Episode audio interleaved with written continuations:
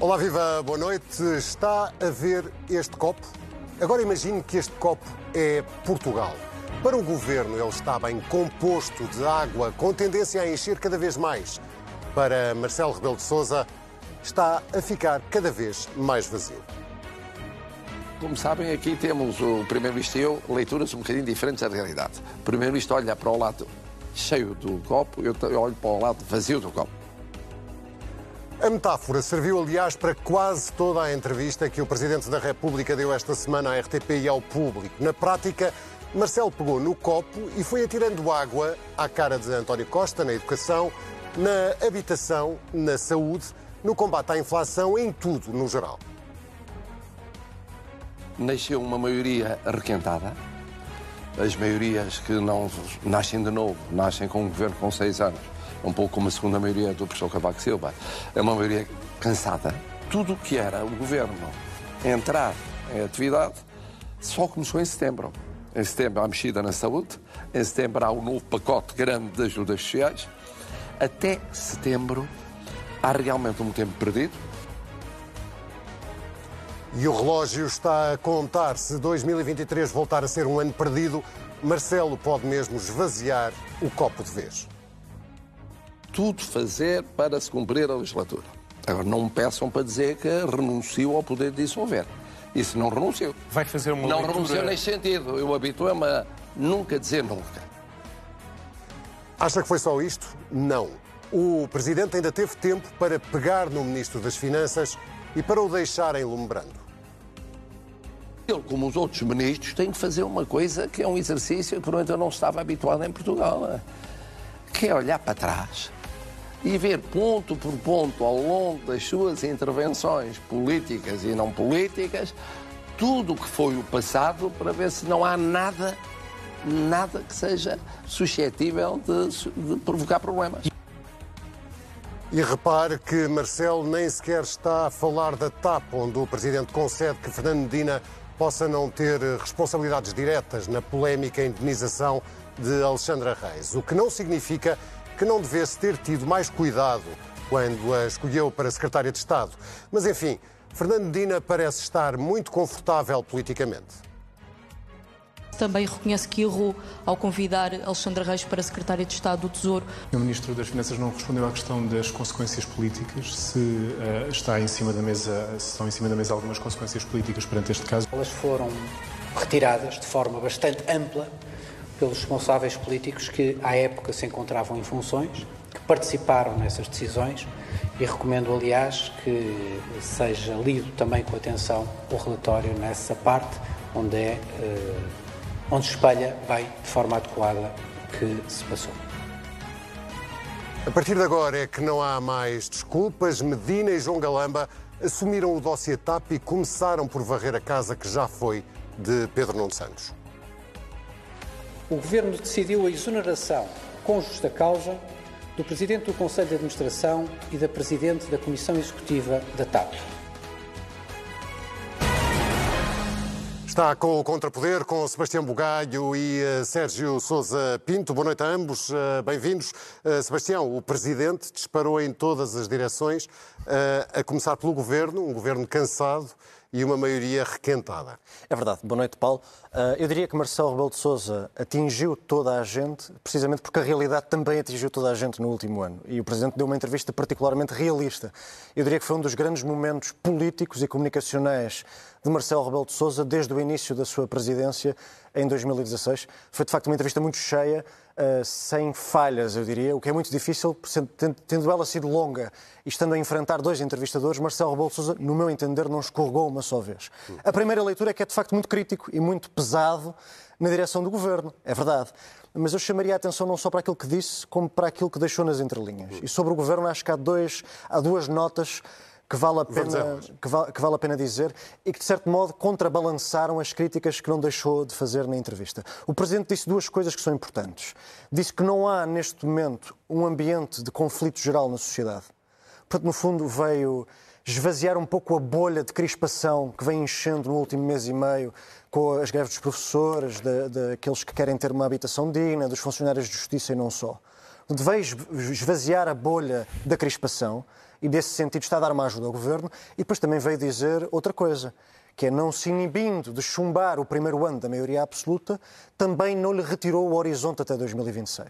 Ou seja, quando Marcelo diz eu não abdico, estava na nossa peça, eu não abdico, não renuncio aos poderes de dissolução. É uma evidência também, de qualquer é, maneira. É óbvio, porque a Constituição também não lhe permite abdicar desses poderes, mas o Presidente também disse outra coisa, que foi só se não conseguirem aprovar orçamentos é que provavelmente eu teria que fazer isso. Ora, uma maioria absoluta vai sempre, naturalmente, aprovar os seus orçamentos. Quando há maioria absoluta, não há dificuldade em aprovar os orçamentos. Portanto, eu diria que no meio de todo o brilhantismo político que o Presidente demonstrou nesta entrevista, foi, talvez esteja a arriscar um pouco, mas vou dizê-lo, foi uma rendição com estilo. Foi Marcelo a dizer: Eu já percebi que vocês não conseguem mais do que isto. Estou a ver que vocês não dão mais do que isto. Mas vou levar com isto até ao fim. Uma rendição com estilo, Sérgio, boa noite. Uh, apesar de lembrar que mantém intactos os seus poderes? Boa noite a ambos. Boa noite. Não, eu não acho que tenha sido uma rendição com estilo. Eu acho que o Marcelo disse várias coisas interessantes, eu acho que foi uma, uma boa entrevista. Uh, dá gosto, aliás, assistir a uma entrevista com, esta, com este nível e com esta graça. Uh, e acho que disse várias verdades, foi objetivo, foi realista, como salientou o Sebastião. Esteve bem sobre o governo, esteve bem sobre a Conferência Episcopal, esteve bem sobre a política de habitação. Sobre o governo, o Presidente manteve ali uma espada de Damocles sobre, sobre a cabeça de António Costa? De não, a posição do a nossa posição aqui é um pouco de analistas, não é verdade? Que é uma posição ingrata, porque o melhor analista do país é o próprio Presidente. Melhor era ouvir uma análise que ele fizesse ele próprio da sua própria coisa. Mas a verdade é a seguinte: o, o Presidente está farto do Governo porque acha que o Governo não, não, não serve. Isto é, isto é, as coisas são como são.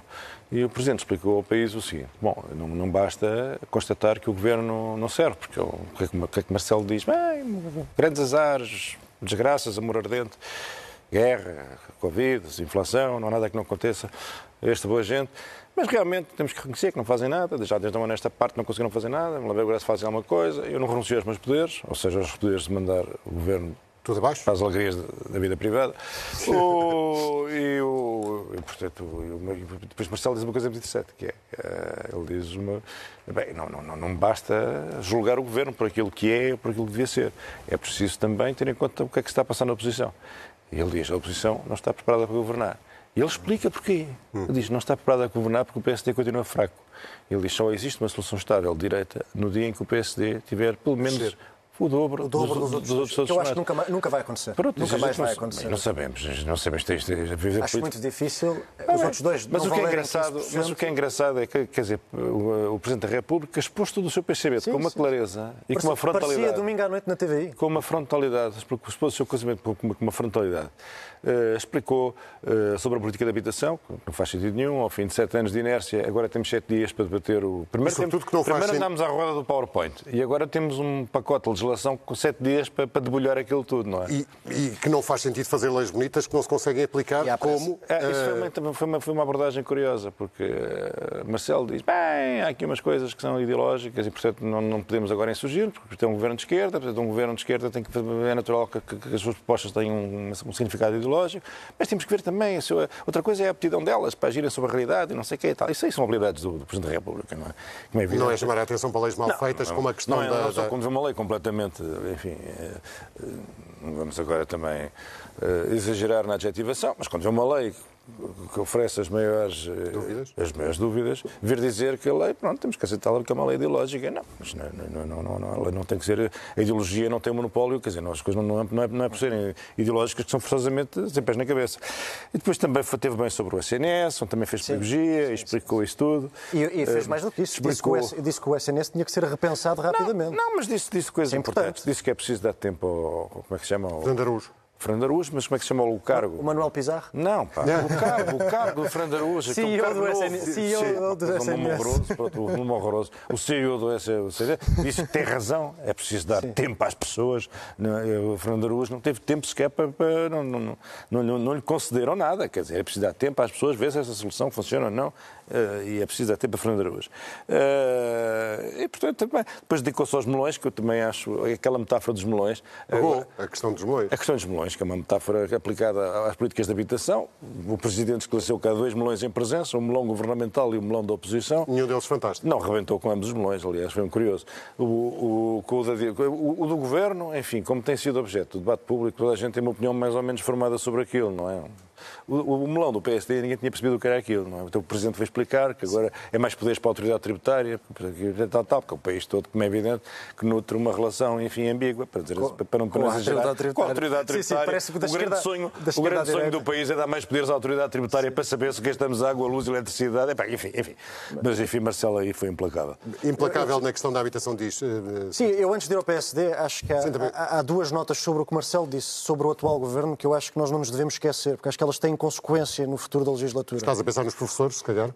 Não só nos professores, deu vários conselhos, no, fundamentalmente não saiam da mesa de negociação e deu uma proposta de solução sua. Deu, deu. A devolução gradual é uma proposta de solução. Uhum. Vamos ver se o Governo a escuta ou não. Marcelo é um homem informado, se calhar estava já a anunciar uma solução que vai ser tida em conta. Mas eu não me estava a referir aos professores, sem querer contradizer, Paulo. Estava a dizer-me, por exemplo, quando uh, Marcelo Rebelo de Sousa diz que Pedro Nuno Santos era o ministro mais importante do Governo, a seguir ao Primeiro-Ministro, na semana em que saiu a auditoria da Inspeção-Geral de Finanças, que destrói a ação política de Pedro Nuno Santos, o que Marcelo está a dizer, na minha leitura, é aquilo não foi só culpa deste homem. Este homem não estava sozinho no governo. Este homem era um produto político da governação de António Costa. Era o segundo homem mais importante do governo que fez aquele disparate. Portanto, no fundo, está a impedir que o governo atual faça de Pedro Nuno Santos o bode expiatório único da atrapalhada da TAP. Isso foi muito interessante. Segunda nota. E a segunda nota, pela primeira vez, eu, apesar de, do, do, Presidente ter sido bastante duro com o Fernando Medina e ter dito que. Também já. Sim, avança. Ele não, não disse uma coisa. Ele disse, não, não, respondeu a uma coisa que eu acho que lhe devia ter sido perguntada, que foi se Marcelo concorda com António Costa, quando António Costa diz que se, for arguído, se o ministro for arguído pode não sair do governo. Eu gostava de saber o que é que o Presidente acha, porque isso é importante. Se o ministro vier a ser arguído, como Fernando Medina, pelos vistos, vai ser. Uh, Marcelo concorda que deve ficar no governo, sim ou não? Isto era importante sabermos. Mas, sobretudo, eu, pela primeira vez, e acho que isto também é importante para o futuro, fiquei com a ideia de que se Medina sair do governo por causa de um assunto que não seja a crise da TAP, que levou à saída de Pedro Nuno, que o governo não cai. Porque Marcelo basicamente colocou-os em pé de igualdade. Marcelo disse assim: Pedro Nuno era o segundo homem mais importante do governo quando saiu, e Medina é hoje o segundo homem mais importante do governo se sair. Ora, se o governo não caiu em janeiro, deu a entender, através deste raciocínio, que não cairia se Medina sair. Isso foi a primeira vez que eu senti isto da parte do Presidente. Sim, mas em relação a Medina, eh, o Presidente da República eh, não o deixa também alumbrando, como há bocadinho aqui, quando diz eh, Medina tem que olhar para trás e ver se, não, se, está, se é inatacável hoje em dia. Estava a pensar, a pensar na TAP, mas podia estar a, estar a pensar na Câmara Municipal de Lisboa, por exemplo. Sabe-se lá, sabe lá o que é que, que, é que está mas, a pensar. Mas como é que interpretaste este aviso do Presidente? Não, eu acho que o Presidente agora, agora, agora entrou num modo que eu acho também extraordinário que é o de achar que uh, uh, as pessoas que desempenham funções públicas têm que. Porque é preciso, temos que ter presente o racional do Presidente quando veio apoiar e secundar a ideia que nós aqui sempre combatemos daquele ridículo questionário. Então, qual é, para que serviu o questionário? Foi-nos explicado. O questionário era para obrigar os membros do Governo a terem uma espécie de, de introspeção organizada, não é? Então, vamos lá ver. Introspeção organizada tive problemas trânsito, tive problemas com a autoridade tributária, tive problemas na mercearia, tenho uma vida impoluta, sou um arcanjo de Deus. Quer dizer, e nós todos nos rimos, é bom rir, desta coisa que não servia para nada, a não ser para resolver mais uma crise, na altura dos casos e casinhos, veio uhum. aquele, aquele período. Sim. Mas o professor Marcelo veio dizer que isto era uma coisa muito boa. Aquele próprio achava que isto era uma ideia de genial, está de gênio. Está lá o nome dele. Está lá o nome dele. Portanto, é, agora ideia. E agora, e agora convida, convida, convida. É, parece, parece um confessor. Convida os políticos. Faça uma introspeção. Pensam lá. Como é que é? A vossa vida, a vossa vida pois é, é cristalina. Ele, é que ele disse mesmo isso, Sérgio. Ele Pronto. disse que antes do questionário não havia nem questionário, nem não. escrito, nem mental. Não. Portanto, o que o Presidente está a exigir é, é mesmo uma introspeção, é não, mesmo a palavra certa. O país está cheio de aldrabões que nunca fizeram uma introspeção por é falta é isso, de um questionário, mas o é questionário devia ser distribuído, aliás, eh, no supermercado. Eu, eu, Bom, o, agora o que me parece... Eu queria, dizer queria ir aos professores, porque o, o, o Sebastião não... Sim, o Presidente é simplista demais dizer que o Presidente se pôs do lado dos professores. Não, é, ele não se pôs do lado dos professores. Até porque ele diz que não há, não há, tempestade, não há tempestade social, portanto está a diminuir a gravidade da luta. Sim, sim. O, vamos ver. Primeiro, Marcelo Rebelo Sousa é um professor. Portanto, ele tem uma noção do que está aqui em causa. E depois também tem noção das implicações, porque se não tivesse o governo explicava-lhe nas finanças públicas. E, portanto, está numa, muito, está numa, numa posição para fazer uma apreciação equilibrada sobre a situação uh, dos professores. E ele diz que é preciso um compromisso, é preciso espírito de diálogo. Quem, quem, e disse outra coisa muito importante, disse quem, quem, quem quebrar o diálogo perde. Uhum. É? Porque, e, fez um aviso muito importante. Disse o seguinte, explicou o que é que está acontecendo no movimento sindical, de forma pedagógica, e tem toda a razão. Uh, que agora temos estes sindicatos que sim, representam sim, toda a gente. Tal, não tal, há enquadramento legal para estas greves? Sim, que, bem, bem, enquadramento legal para estas greves, eu acho que há, e são ilegais. E, portanto, não vale a pena estar a fingir que não há enquadramento legal, porque há. E o nome, o nome que se aplica a isto este é, é ilegais. Mas o, uma, uma o, e, portanto, o, mas, o, mas o Presidente o que diz, e isso é muito interessante, diz que os, que os, que os sindicatos hoje têm outras características, não são só os professores, são, são, são pessoal auxiliar, são não sei o quê, tal, tal, tal. E isto permite multiplicar o efeito disruptor das greves, não é verdade? Uh, deu a mão ao Governo também aí do teu Deu a mão ao Governo, mas também deu a mão aos professores. Sim, disse coisas sensatas. Foi um conselho de amigos dois E ele disse uma coisa muito importante. Ele disse o seguinte, disse aos professores, vejam lá o que é que andam a fazer. Porque se vocês perdem o apoio que têm tido da opinião pública, perdem a margem negocial.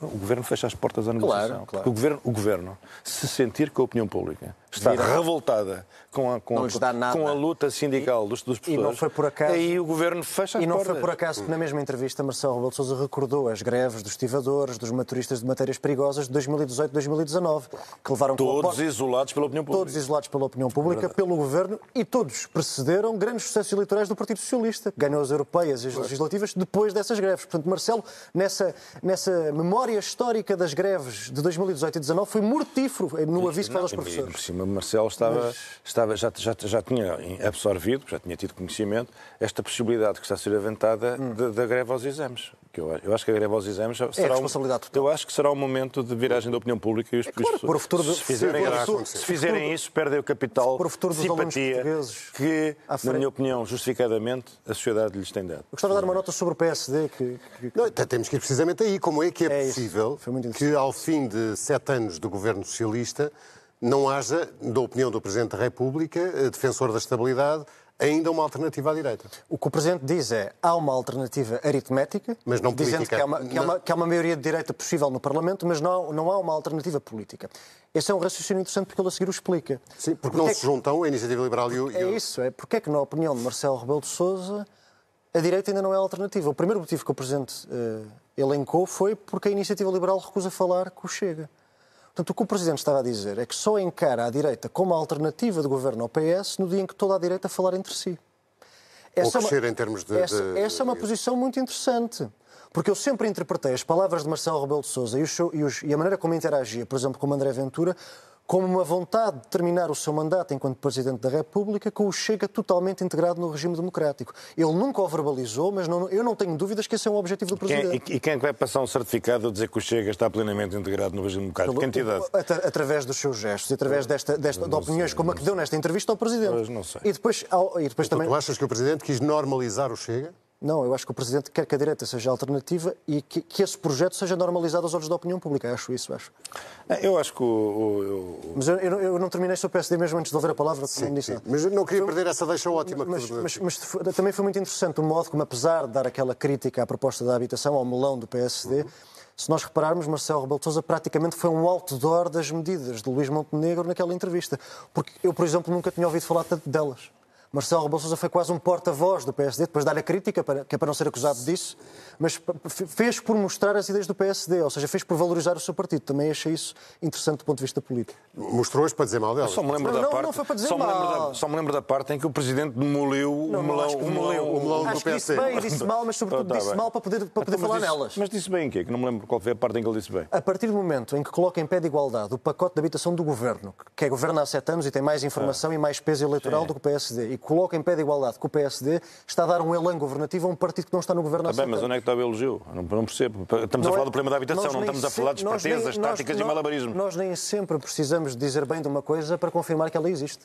Pronto. Pronto, o Presidente, na opinião do, do, uh, do Sebastião, confirmou que, é, que, é, que, existe uma proposta do PSD para a habitação. Pronto, ficamos a saber. De qualquer Sim, maneira, nós sabíamos, o, é esse o ponto. O, o, é interessante que o Presidente, depois de se enrolar numa atrapalhada sobre Uh, o, o, o, Presidente, no, no, fundo, o pensamento dele diz: esta proposta provavelmente é uma proposta que não tem ponta para se lhe pega, mas é ideológica. Portanto, isto aqui é, são típicos disparates que a gente tem que uh, suportar com questão de resignação e que vêm da área esquerda do, do espectro político. Deve ser a única coisa que salvo este raciocínio. Uh, mas depois diz outra coisa. Diz, mas não quero meter no debate ideológico, o governo, é, o governo é de esquerda, portanto é natural que esta gente de esquerda faça este tipo de coisas. Eu não acho nada natural, porque sou de esquerda e não, não vejo préstimo naquilo, mas não, não há problema nenhum. O Presidente explicou que há um problema de densificação. Do conceito, sim. Que é uma coisa que é, que é um argumento típico. De, já utilizou também Está com... a dizer outra vez que vai não, para o TC, vão para não, o TC. Não, mas claro. Tá, vão, vai tudo para o Tribunal é, Constitucional. Qual é, mas basta lembrar, qual era o problema da eutanásia? É isso, é, o pacote de habitação vai ter destino de eutanásia, não, não existir. E como não tem densificação, o pobre Presidente, confrontado com aqueles conceitos vagos indeterminados, que estão muito pouco densificados e esclarecidos, e que, portanto, consente ao legislador intervenções claramente em violação da Constituição, e, portanto, o melhor é mandar isto pelo simples não, não vai para o Constitucional todo o respeito pelo ponto de vista ideológico, mas vai para o Tribunal Constitucional. E bem. Portanto, e bem. Vai, vai, vai, vai receber a sua extrema unção no Palácio Raton e o Presidente pode fingir que isto não tem nada a ver com isto. Queria-te ouvir sobre a questão da direita e o Chega e, o, e a Iniciativa Liberal. A direita, eu acho, que, eu acho que o Presidente não tem razão. Mas a direita no sentido de alternativa. Não tem razão em quê? Isso é o território dele. Portanto, eu agora, ele conhece a direita, fala com todos, conhece, conhece aquilo que... Ah, tu também conheces a direita? Eu conheço a direita, porque aqui, mas quem sim. Mas o, o, a verdade é que eh, eu acho, eu, eu continuo a dizer isto. Quer dizer, o Presidente acha que o PSD está, está enfraquecido e acha que o PSD tem que ter mais força e acha que só é possível uma alternativa se essa alternativa girar em torno de um polo agregador politicamente forte. E esse polo tem que ser o PSD. Mas o PSD tem que crescer. Eu pergunto, se o PSD crescer, faz governo com iniciativa liberal, não precisa de Chega para nada. e, o Chega, e o Chega não tem alternativa política. Não tem. O doutor Ventura pode dizer o que lhe apetecer, pode eh, fazer coisas. Não, não tem alternativa. Se o Chega, se o Chega uh, sabotar o país que quer uma alternativa de poder ao Partido Socialista... Desaparece a seguir. Não é que vai ser vítima do... Vai ser a 45ª entidade que não aprendeu as consequências de desafiar o voto útil. Portanto, não pode. O Chega não pode, pura e simplesmente. Se o PS estiver forte e iniciativa liberal andar por ali com peso relativo. Então é, o que é, que é o PSD forte, Sérgio? É que segundo, um, segundo um, o Presidente... Um, um PSD, é é um PSD que faça muita gente que gosta mais do Dr. Montenegro, gosta menos do Dr. Montenegro, gosta mais do PSD, gosta menos do PSD, mas quer uma alternativa ao governo que temos. Se esse país, Eu acho que há muita gente esse país existe. Há muita gente que Como diz o, o, o, Presidente da República, esse país já existe nas sondagens. Esse país, como é que ele diz, numérico, estatístico, aritmético, aritmético, sim, esse país aritmético está lá. Existe. Sim. Então, quem, Mas, quem, quem, quem ensarlhar os objetivos do país aritmético por razões políticas, está desgraçado. É verdade, mas pode acontecer o PSD não conseguir crescer ao ponto de ser esse polo agregador que o Presidente disse que tinha que ah, ser. Isso, isso, claro. no, aritmeticamente, voltando aos números... E nesse caso não há alternativa. O que, é que o, o que é que o Presidente diz? O que é que é um polo agregador forte? Ou seja, o que é que é um PSD forte o suficiente para liderar um projeto alternativo com o resto da direita? É um PSD que valha mais do dobro da soma dos seus vizinhos. Ou seja, que valha mais é do que a IEL e o Chega juntos. Ele deu essa Agora, explicação. se nós olharmos para as sondagens, vamos imaginar de forma simplista, que a IEL e o Chega formam 20, 18 a 20%, juntos. Eu não estou a ver o PSD ter mais do dobro do que isso. Acho muito difícil. Acho que perante as, as metamorfoses do sistema político nos últimos sete anos, infelizmente, para quem quer esta alternativa, e eu sou insuspeito, eu faço parte das pessoas que querem essa alternativa, não estou a ver o PSD cumprir com esse critério que o Presidente da República nomeou nesta entrevista. Por? Bast... Por, não, por, por não, olhando para as sondagens, Paulo, eu não estou a ver o PSD valer mais do dobro do que a Iniciativa Liberal e o Chega. Não haverá capacidade da liderança do PSD para conseguir não, esse dizer, elan? Eh, nós já com, já com o Rui Rio, Luís Montenegro é vítima do mesmo que o Rui Rio, que é, obviamente, que o, é, o desgaste eleitoral e estrutural do PSD é confundido com os defeitos das suas lideranças. Isso vai ser sempre assim até se estancar a hemorragia. Vamos ver é como é que se estanca a hemorragia. Eu não tenho solução mágica, se não estava no PSD. Eu, eu, agora gostava de introduzir aqui outro, outro elemento. Temos que, sim, mas introduz rapidamente porque. Ah, temos... Podemos avançar, não faço questão nenhuma de introduzir elemento nenhum. Era só para alimentar a discussão, que estava interessante. Mas estava muito interessante, mas alimenta a discussão. Não, é o Presidente disse outra coisa que é verdade. Ele disse que gosta de mandatos completos, não é? Sim. E ele vai dizer isto, ele vai dizer todos os dias. Vai à televisão e diz: Bom dia a todos, eu gosto de mandatos completos e depois fala do assunto que quiser, porque ele vai ter que. O país tem que se compenetrar que o Presidente gosta de mandatos completos. Que é para quando quiser interromper este mandato, fazê-lo. Toda a gente sabe que eu gosto de mandatos completos. E tem razão. Porque quando uh, criou. Uh, as condições para a inclusão da crise política que deu origem às eleições do ano passado, uhum. nós percebemos que a situação uh, dramatizada que o Presidente criou, dizendo os senhores aprovam este orçamento ou então vamos para eleições e tal, ele estava a tentar criar um ambiente político e psicológico favorável à aprovação do orçamento. do orçamento. Ele queria mesmo que a legislatura chegasse ao fim. Ele fez isto não porque quisesse a crise, porque não queria. Ele fez isto porque queria Portanto, que... Concordas que Marcelo, nesta entrevista, dá a entender ou abre a possibilidade da legislatura ir até ao fim? Eu Até acho, 26. Não, eu, acho, eu, eu, eu, acho que Marcelo, como qualquer presidente, nunca, preferia, dispensava ter problemas na legislatura. É? Mas eu acho que ele preferiria. Eu acho, eu acho que ele preferia que corresse tudo que matei aqui. Ele é um aliado puro e duro do Dr. António Costa. Ele é um aliado do Governo. O Governo resolve, governa. Os problemas nacionais vão sendo geridos melhor ou pior. O país tem um sentido, tem uma direção, tem um elan, o tal elan que ele diz que perdeu e que agora está cansado, não sei o quê. E, portanto, quer dizer, ele preferia que tudo corresse bem. Era, era a sua finalidade. Ainda até ao fim. Mas ele não acredita nisso. Ele Vamos não acredita isso- e ele está a explicar ao país o seguinte.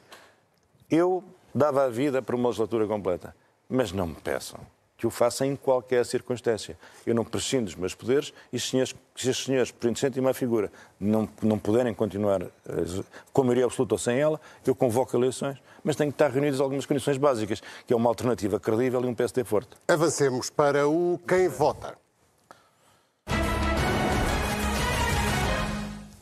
Ficou marcada esta semana, logo eh, o início da semana, pelo eh, relatório da Inspeção-Geral de Finanças a propósito eh, da TAP. Não há, Sebastião, eh, responsabilidades da TAP, mas há consequências políticas. Também não há consequências políticas, mas há radiações como nas TACs, É verdade. como disse o Presidente da República. Foi uma fantástica metáfora, eh, especial- especialmente, especialmente para, digamos, as pessoas um bocadinho mais velhas do Ficam e que são um cumulativas para bocadinho mais, mais velhas do que eu. Não, o que o Presidente disse, além da metáfora de ataque, explicando, foi que já não há consequências políticas, mas vai continuar a haver efeitos políticos Isso. da crise da TAP. E eu concordo com isso. O Governo fala em virar de página com a auditoria da IGF, mas virou a página de uma história que ainda não vai a meio. Eu gostava de lembrar, antes de passar Ainda há a Comissão Parlamentar de Inquérito, ainda. Não, e há Pedro Nuno Santos falar disto em público, ainda não falou. Sim. Vai querer cer- certamente defender-se da auditoria que, que Fernando Medina claramente usou politicamente. Usou, não no bom nem no mau sentido, usou. Usou como gesto político e Pedro Nuno Santos vai ter que responder a esse gesto político, porque é o seu futuro que está em jogo e se há alguém que é ambicioso em relação ao seu futuro, é Pedro Nuno Santos. Portanto, vai ser interessante ver dois colegas de governo que pediram auditoria com o mesmo despacho, que acionaram os dois, enfrentarem-se, ou as suas versões, as suas narrativas chocarem na comissão de inquéritos. Isso vai ser muito divertido de ver, com certeza. Não necessariamente abonatório da venda da TAP, mas divertido com certeza. Gostava de dar só duas notas. Hum, o arraso que a IGF faz a um ministro, a um secretário de Estado, em concreto, é um arraso Ex. aos dois ex-membros do governo, é um arraso este governo. Porque quem inventou politicamente Pedro Nuno Santos foi António Costa. Ele é que o foi buscar de deputado que tinha acabado de perder as eleições no seu distrito para secretário de Estado. A geringonça não tinha existido como existiu sem Pedro Nuno Santos. Ele é que o pôs ministro, ele é que reconduziu ministro. Ou seja, se de facto a IGF tem razão, e Pedro Nuno Santos, e aquilo que está na auditoria que eu li é verdade, e tínhamos um ministro que geria uma empresa pública nacionalizada com verbas milionárias de forma claustrofóbica e que não cumpria a lei, porque aquilo que está ali, aquilo que a auditoria diz é que houve uma ilegalidade. Houve uma ilegalidade. E olhando para o regime jurídico do setor público empresarial, parece que sim, porque segundo a lei, quem exerce a função acionista é o Ministro das Finanças, é o Ministério das Finanças que diz que não sabia de nada. Portanto, se houve uma ilegalidade, foi cometida debaixo da tutela, das- da, dupla tutela deste governo. Portanto, também podem. Eu, eu percebo que seja conveniente usar Pedro Nuno Santos como bode expiatório da crise política da, da TAP e da indenização. Mas o que a mas há IGF um- há um responsável o- o- cimeiro, O que a eh, que IGF diz não é isso. Não é, não é, ah, foi o Pedro Nuno e o secretário de Estado e a história acabou. Não, porque esses senhores faziam parte de um governo. E o governo não era da atmosfera, era do Dr. António Costa. Este relatório põe eh, ameaça de alguma forma as ambições políticas futuras de Pedro Nuno Santos? Com todo este respeito, isso é um uma, uma questão que nunca, se- nunca me atravessou o espírito. Mas Não- não- não- O futuro político Pedro Nuno Santos. Não, não me interessa nada. O- o- até parece que o país não nos fornece matéria, por questões reais e concretas e diárias e permanentes. Não Vamos a cada especular sobre o futuro de, de fulano ou a vida de, de Beltrano. Não. O, o que me parece interessante é o seguinte: a TAP é uma tragédia. E há quem esteja a assistir a esta tragédia, que é uma tragédia em 50 atos, à espera de um final feliz. Isto não vai haver final feliz. Vai haver tentativas. O que vai acontecer agora é o seguinte: tentar explicar que a TAP, afinal, foi nacionalizada por as melhores- pelas melhores razões. Eram as caravelas dos descobrimentos. Isto não ninguém, vai, ninguém vai alienar as caravelas dos descobrimentos. O futuro é as nossas comunidades, é uma relação estratégica para o país, até e as nossas exportações, que o país nem, nem vivia se não fosse a TAP. Bem, toda esta narrativa está a ser toda varrida para debaixo do tapete mais próximo. E agora Essa estamos todos narrativa, recorda-me só, foi utilizada pelo para governo. nacionalizar a TAP.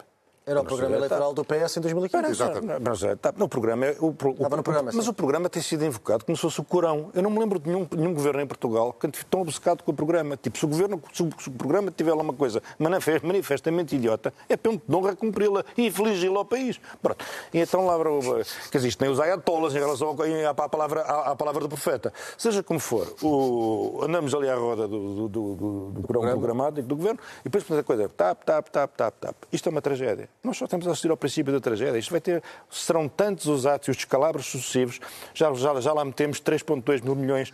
Para quê? Pergunta não respondida. Mas em breve haverá uma narrativa que nos vai esclarecer que era essencial, que a pátria não, não, não sobreviveria ao, ao- ao- à privatização da TAP e o Sr. Nilman. O Sr. Nilman já veio esclarecer, oh, o Estado sabia tudo, eu não sei se sabe, se não sabe. Quem não sabia nada era eu. E, portanto, não sei... não- não- Mas agora o que já vi, que foi que o Sr. Nilman veio esclarecer, então, mas agora estão todos a fingir... Estão, Não sabiam nada. Agora são todos virgens. Então, mas toda a gente sabe que a engenharia do processo de compra da TAP, uma TAP, ele diz, não valia um euro, foi aquele. Portanto, quer dizer, a TAP... E não foi parado. Há, há coisas que são um acidente à espera de acontecer. A TAP é um acidente que já aconteceu e que vai continuar a acontecer. A TAP é uma tragédia em cinquentados. Ainda vamos no quarto ou quinto. Isto não tem É fim. isso, é, não, é- Mas Sim. politicamente, politicamente eu continuo, quer dizer, sem estar a pôr em causa a veracidade da auditoria da EGF, eu acho que politicamente ainda há muitas perguntas por responder. A auditoria diz que os ministérios não falavam entre si. Portanto, que a CEO e o Chairman só informaram o Ministro das Infraestruturas e não o Ministro das Finanças, como mandava a lei. Tudo bem. Então, e dentro do Ministério das Infraestruturas? Onde atualmente uma ministra era secretária de Estado e um secretário de Estado era adjunto no gabinete de Pedro Nuno Santos. Quer dizer, então, além dos ministérios não falarem entre si, também não falavam dentro de si? Nem no mesmo gabinete? E é suposto acreditarmos nisto? E o secretário de Estado das Finanças, que era, liderava o grupo de trabalho de entrada do Estado na TAP, quando Alexandre Reis já estava na TAP, também não sabia de nada da sua situação? Quer dizer, estão a exigir-nos um bocadinho demais.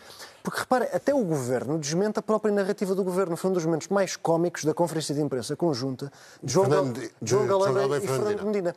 Basicamente, a narrativa atual do Governo fundamenta-se num ponto, num ato de fé, numa profissão de fé, que é nós temos que acreditar que aqueles senhores não falaram uns com os outros.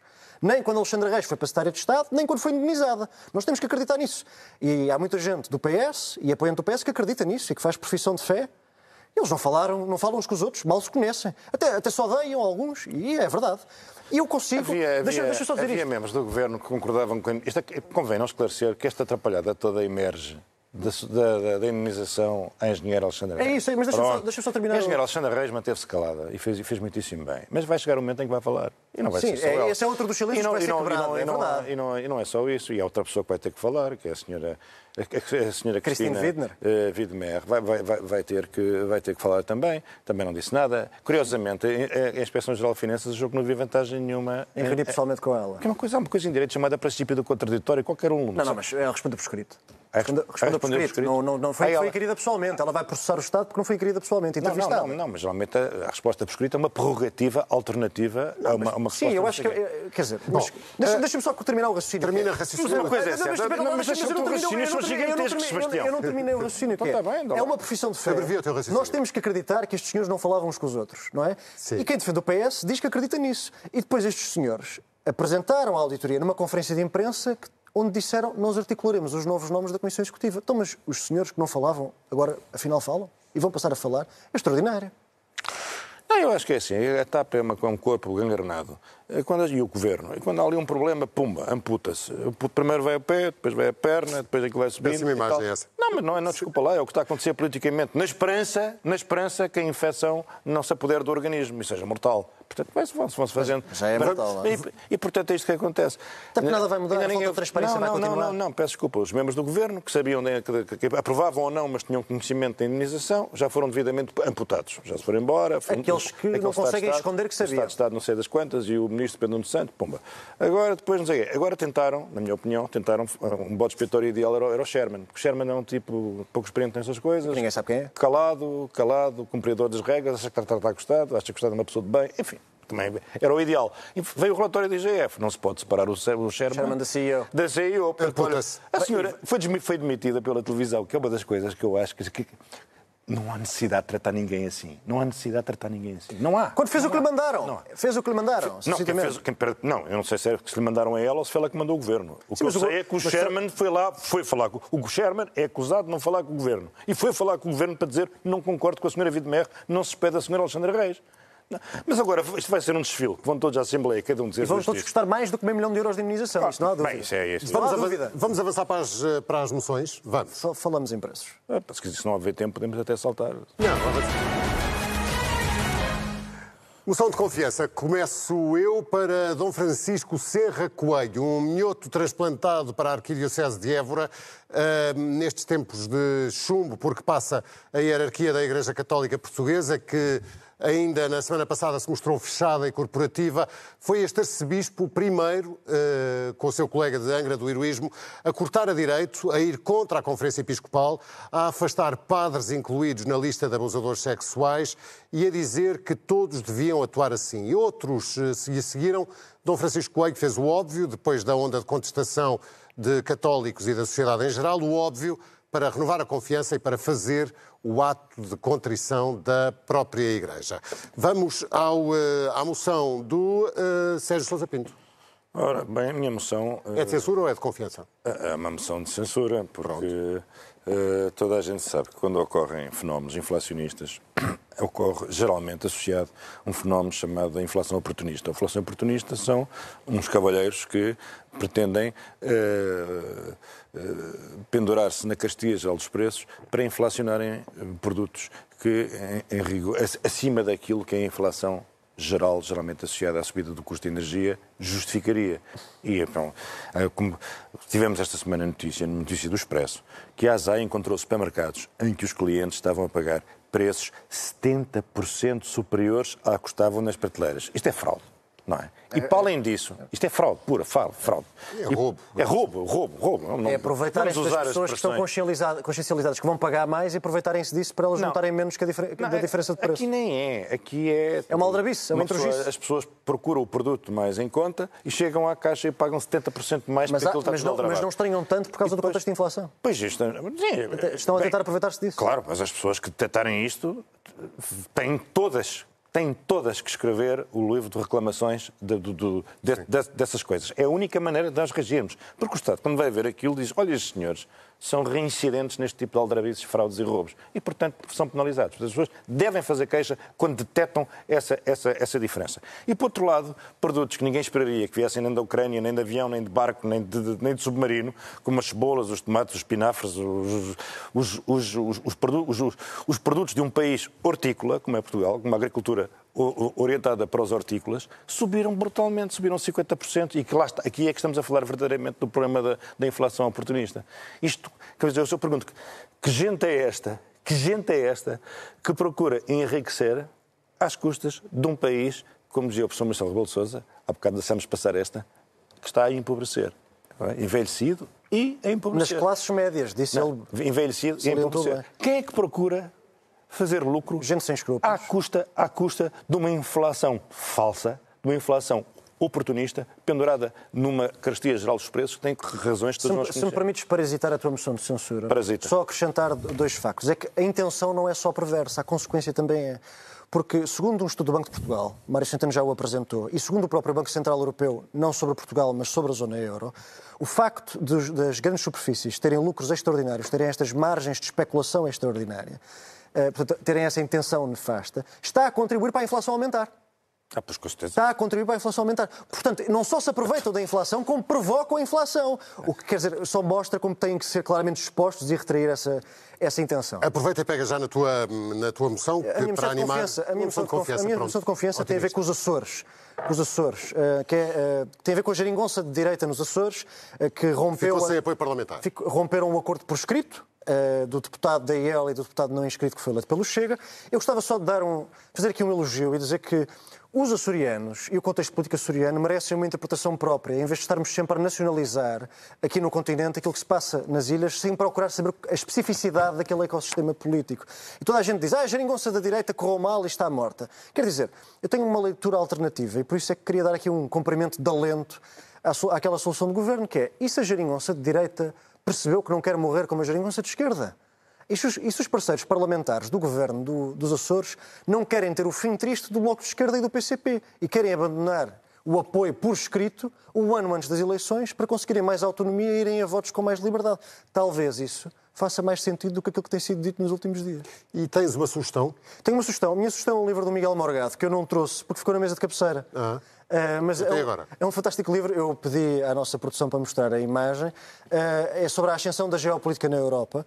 Uh, e é um livro, Estamos a ver. é um livro que tem uma retrospectiva. Começa na atualidade e acaba na Grécia Antiga. Faço aqui um elogio ao livro porque não só tem uma perspectiva muito crítica da atualidade, como também muito pertinente dos tempos que passaram por nós há mais de, há mais de mil anos. Para a despedida, o otimismo que nos fica com a luta pela liberdade. Na Geórgia, milhares de pessoas saíram à rua em protesto contra um governo ávido de limitar direitos adquiridos, como o da liberdade de expressão. Uma imagem vale mais do que mil palavras e um gesto, como mostram estas imagens, também.